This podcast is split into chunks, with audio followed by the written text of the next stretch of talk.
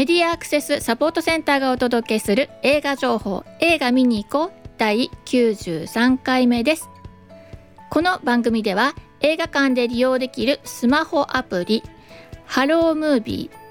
ーと UD キャストというね2つのアプリがあるんですけれども、えー、それぞれ、えー、アプリで対応する作品が違うということもあってねこの1つの番組で新作の映画をご紹介できたらいいなと思って、えー、放送しております。えー、っとですねでも本当いい作品が続々でねここのところずっとランキングでご紹介してたんですけどまあ大きなランキング変わりはないんですけど今回大きく変わったなっていうのはですねボーンと入ってきてるのが「えドラゴンボール」ですね超スーパーヒーローというのが入ってきてましてこれ10日に公開されていてこれもね、えー、楽しみにしてらっしゃる方もいるかと思うんですがこちらも対応がもうちょっと後6月25日までお待ちください。えー、この、まあ、先日ねご紹介していた、まあ、機動戦士ガンダム、えー、ククルス・ドアンの島の時もですねあと「新ウルトラマン」まあ、いずれの話でもですね、えー、公開日に間に合わないの残念なんですけどねという話をしてるんですけれども、まあ、あの実写のねドラマとちょっとこう作り方が違ったりしていて、えー、そのせいでね本当に、あのー、まあ、公開ギリギリでね、えー、やっと完成を見るみたいな、えー、そういう中で一緒に音声ガイドを作ってるとですねどうしても、あの、遅くなってしまうということでね、まあ、これ、まあ、やむなしと考えるのかね今後、えー、どういうふうに変えていったらいいのかっていうね。それぞれ皆さん、あのそれぞれの現場でね思うとこあると思うんですけれどもまああの現状一生懸命、えー、それぞれの人たちが、まあ、頑張って対応しているという現状でございます。というわけで「ドラゴンボールも」えー、6月25日までもうちょっと待っててくださいねということです。はいね、最近本当あの素敵な作品がいっぱいあってですね、えー、そうですねあの、まあ、つい最近ご紹介した中では「極主不動ザ・シネマ」なんかね大変楽しいコメディこちらもねまだ当然ランキングに入ってますし「まあ、新ウルトラマン、えー、ガンダム」も当然入ってますしということですよね。でこのランキング関係なくですね、えー、例えば、まあえー、アニメで言うと「犬王」とかあるいは、えー、ドキュメンタリーで言うと、えー、あれですね「私だけ聞こえる」そして、えー、私がこっそり推している二十歳のソウルなんてね。この辺も、えー、大変評価が高いですね。そのランキングはどうしてもこう公開してる映画館の数にね左右されますけどあの行ってきた人のね、えー、満足度とか、まあ、そういうのを見るとね非常にどれも今は映画館でどの作品見てもあの皆さん満足して出てきてるんだなっていうのが分かりますね。まあ、こんな感じでねどんどんいい映画公開しているんで、えー、どれを見ようかすっかり迷ってしまうと思うんですがえー、ぜひ、えー、お時間の許す限り、えー、映画館楽しんでください。そしてですね、一回映画館行くとどうしても予告とかね、あの見ると、あ、これやっぱり見たいなとかね、思いますよね。やっぱりテレビで、え、ー、と、番宣で見てるのと、あの映画館でね、あの大きな音で、え映画らしい、え雰囲気でね、え味わうと、あ、やっぱり気になるなってありますね。まあ、あのどうしてもね映画館の中の予告編はね音声ガイドつかないのであのすごいタイトルもわからないっていうような話をね最近聞きましたあのタイトルわからないんだけどこんな感じの作品で気になったんだけど今後こんな作品公開されるのなんて質問もね、えー、来たりしてまして、えー、はいあのなんでまあ予告編が全くわからないのもね残念なんでその辺もねみんな工夫していけたらいいなというふうには思います。はいさてさて、えー、早速ですが、えー、今回はですね6月の、えー、17日の金曜日に、えー、公開して公開と同時に対応する作品が4作品あります、えー、いずれもハロームービーが対応しています、えー、一つはバスカビル家の犬シャーロック劇場版。そしてプラン75、えー、峠最後の侍。恋は光。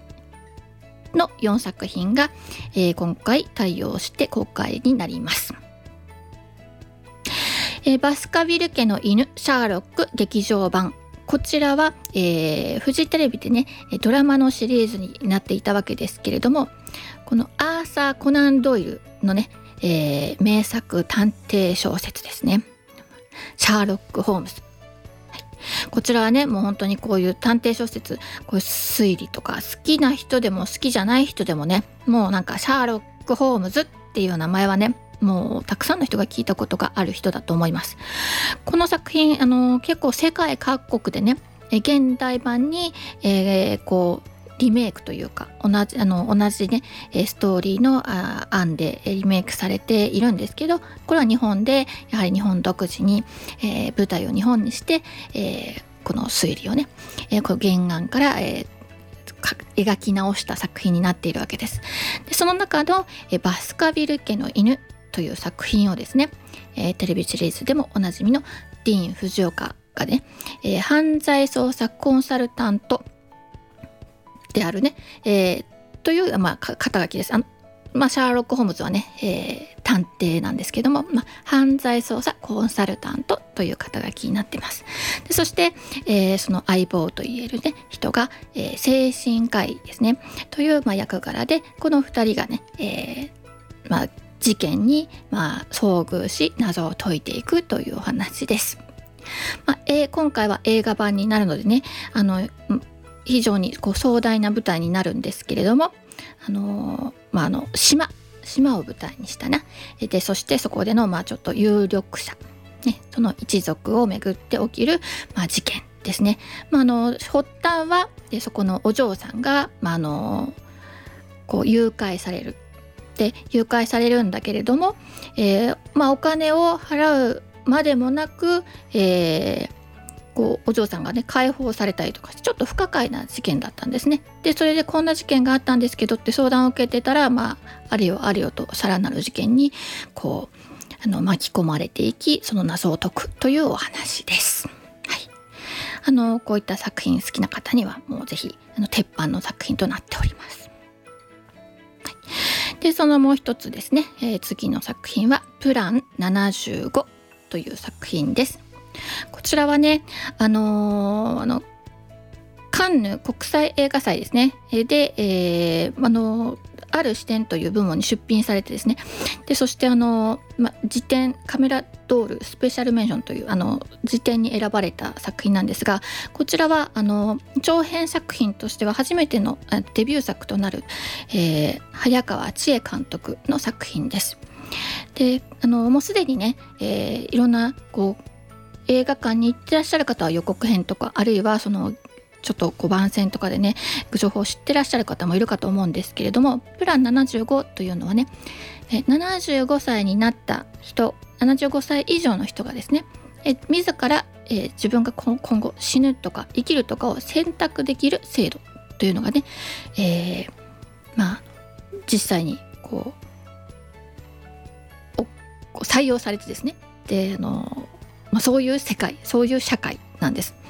でこれ舞台がねよくこういうこう作品って私のイメージだとこう未来を描いたりとかしてあのセットとかも未来的な作品が多いんですけどこの作品もまさにこの現代なんですよ。で現代ももしかしたらねえっ、ー、とちょっと前かもしれない。このなんてパラレルワールドみたいな感覚を味わうような私は少なくともそんな、まあ、作作者にそういう意図があったかどうかは別としてあのような、まあ、セットの感じとか、まあ、カメラワークだったりとか、まあ、そんな、え作品なので何でしょうね。こう割とこう今自分がね問われている質問されているみたいなそんな気分にさせられます。そしてこの作品があの非常に面白いなと思ったのはその答えはねなんかこう出さないのがそのそれいろんなこう立場ですね、えー、自分がこれから、えー、置いていった人である立場だったりあるいはその手続きをするね役所の人の立場だったりあるいはそのまあ、コールセンターでねその相談を受ける人だったりとかあるいは、えー、介護、えー、最後の立ち会うというか、まあ、その亡くなっていく人のケアをする仕事をしている人だったり、まあ、いろんな立場の人たちがね、えー、その状況の中で、まあ、何を見て何を思うかっていうようなことをですね本当にまあ、ある意味この「ある視点」というねそのカンヌのね映画祭のね、えー、タイトルがあの物語ってるようなそういう作品だななんていうふうに思いました。で、えー、これは、えー、倍賞千恵子が主演です。あの本当に老いた女性をねあの非常にキリッと一人でね生きていく女性をねあの素敵にあの映しているなというような、まあ、予告とかを見ていても、まあ、そんな風に思う作品でした。えー、っとねえ選ぶ私今日この先作紹介するこの3つの作品、まあ、1個目はね本当にあのまたちょっと違うんですけどあの作品は選択をする何かを選ぶっていうことをね、えー、考えさせられるなと思ったんです。実行責任とかってよく言われますけど果たしてその選択はその人が本当に自由に選ぶことができてるだろうかとかでその社会の状況とかねそんなことをねいろいろ考えさせる、えー、作品だなというふうに思いました。なんかこう重すぎないかな。そしてあのなんだろうな。奇抜すぎないすごくあの身近に起きそうなそういうお話だと思いますので関心のある方是非いらしてみてください。で次です、えー、峠最後の侍こちらはね幕末の、時代劇ですよね。えー、これは、えー、司馬太郎の長編時代小説「峠」という作品をの映画化です。あの小泉隆監督はですね「雨上がる」ですとかこういったあの時代物も今までも描いていらっしゃいますしこういう、ままあ、穏やかに人のね、えー、気持ちをね、えー、に、えー、描き出すあの作品ですね。時代劇らしい時代劇だなという感じではあるんですがその何でしょうねいわゆるテレビの、まあ、時代劇のあの切った貼ったの完全懲悪あのいいものがいて悪いものがいてみたいなそういうことよりもですね時代の中でこう明らかに変わっていくこの幕末が明治に変わっていく中いろんな価値観武士っていうものがまあ今振り返ればね武士の最後の時代っていうふうになるわけですけどあのそういう時にこう選択して、えー、何を選んでいくかっていうねこれも先ほど私プラン75の時も言ったんですけど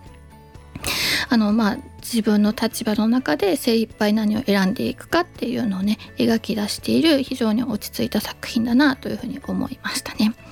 えー、松たか子私はねこの作品の中でね松たか子がね盆踊りを踊るシーンがあるんですけど、まあ、あのそのねこう手の所作が美しいなと思ってちょっと見とれたんですね。まあ、そんなこともねイメージしながらご覧いただければいいかなと思いました。はい、でそれからですね「恋は光」という作品です。これはね、えーえー、今の大学生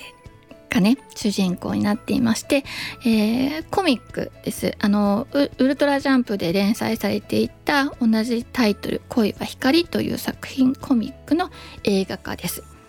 え今あの本当映画化されるっていうんで私もいろんなコミックを読むことになっていて 読むことになっていてっていうかあの調べるとね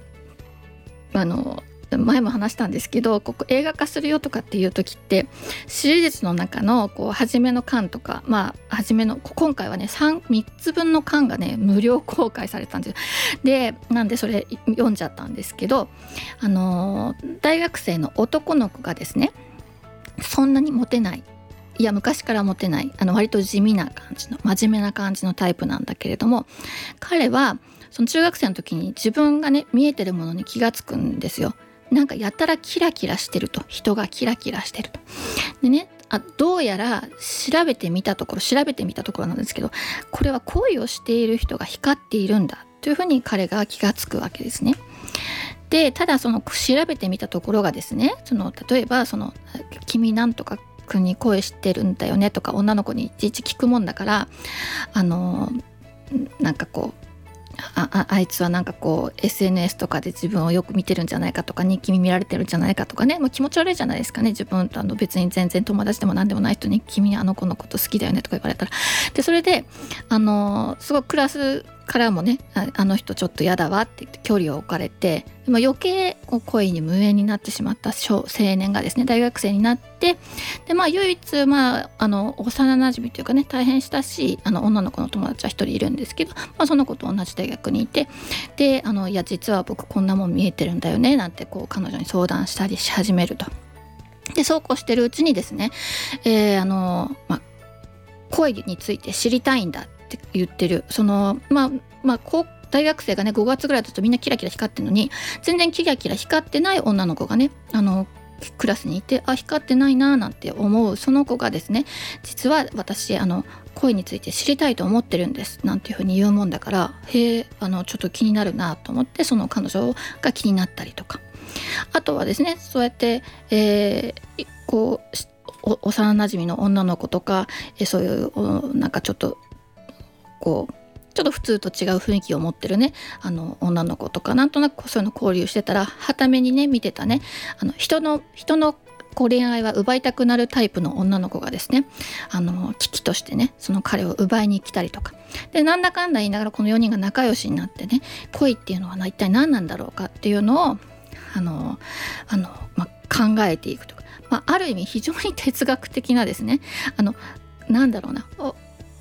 こう青春のドラマのねあの好きだとか惚れたとか晴れだとかっていうねあのそういうこうふわふわふわっとした感じの恋愛ものっていうかよりもですね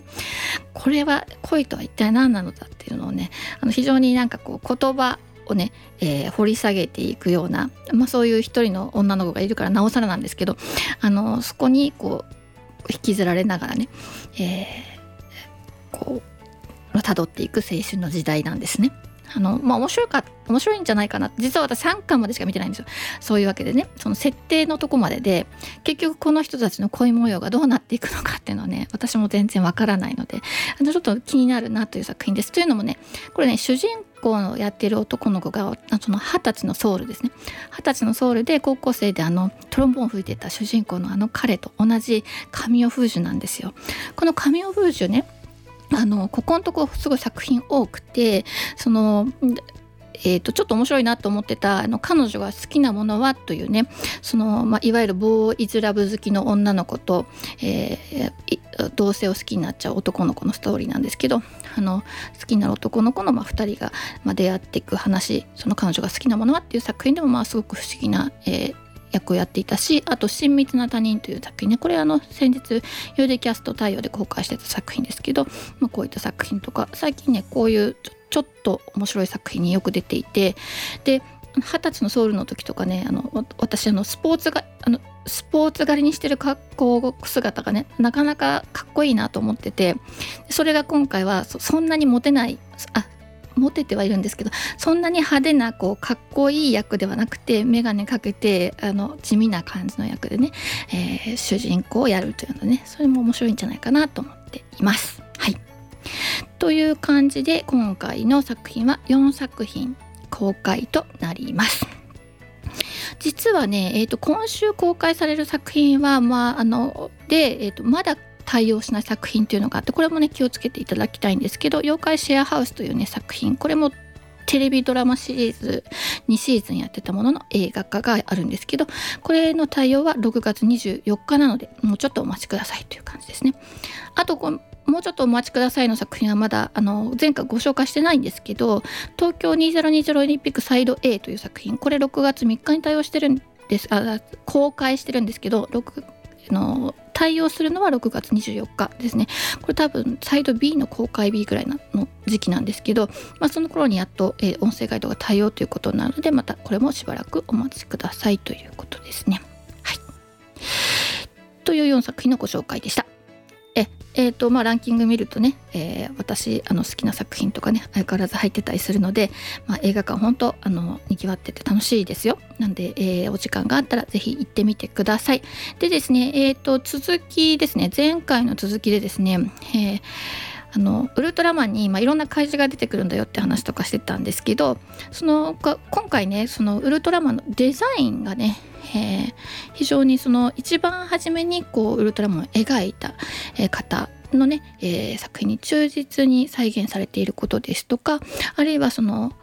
うん、怪獣をね描く時にどんなことを心がけてたかなんていう話をですね、え鳥さんとしてたところがあるので、まあ、そこのところ、えー、聞いていただければいいかなというふうに思いますのでどうぞお聞きください。